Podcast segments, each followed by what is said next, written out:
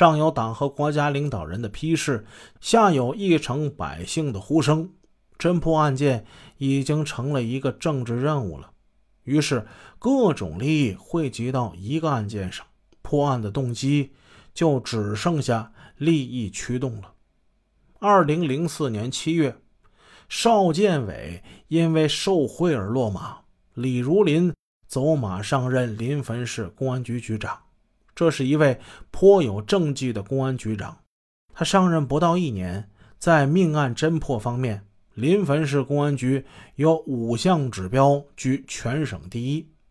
二零零五年一月二十四日，临汾市市委市政府为此隆重召开全市公安机关侦破命案专项行动表彰大会，表彰临汾市公安局在侦破命案专项行动之中取得的成绩。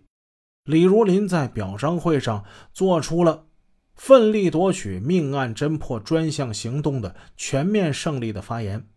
当然，全省五项第一也并非全是李如林的功劳。山西晚报的记者郭风晴在他的报道之中是这么说的：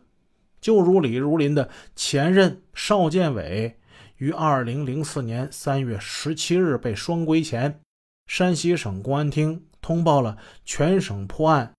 攻坚战役的九项指标，临汾市公安局就有五项指标名列全省第一。此外，李如林走马上任临汾市公安局局长，是他仕途中首次涉足公安领域。从我所了解的情况来看，他的责任心是很强的，工作也做得很细。比如，他就马朝辉被杀案，还曾经亲自接待过李毅。并且询问了许多与案件有关的细节问题，并继续安排得力人手重点攻克此案。公安局长通过侦破命案树立政绩，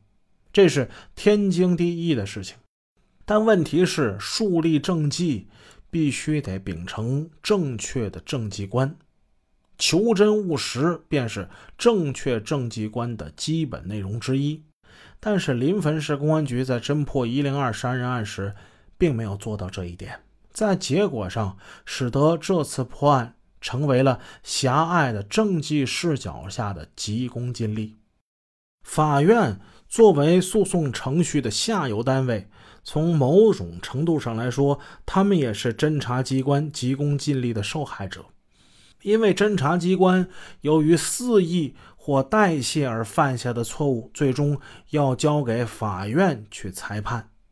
最高人民法院常务副院长沈德勇用这样的文字描述了法院此时的处境：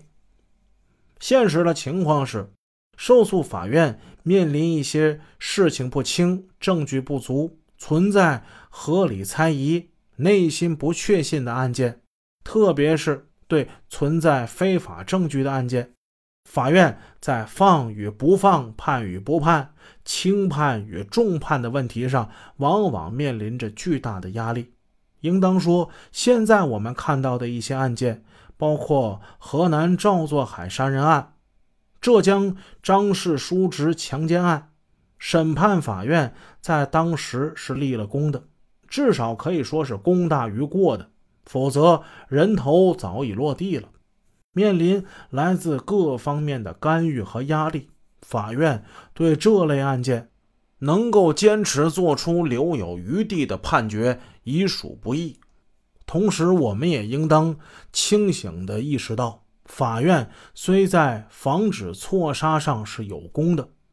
但客观而言，在错判上又是有过的。毕竟，这种留有余地的判决不仅严重违背了罪刑法定程序公正原则，而且经不起事实与法律的检验，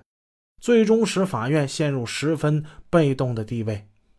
冤假错案一旦坐实，法院几乎面临千夫所指，此时任何的解释和说明都是苍白无力、无济于事的。以上文字见于二零一三年五月六日《人民法院报》第二版，题为《我们应当如何防范冤假错案》，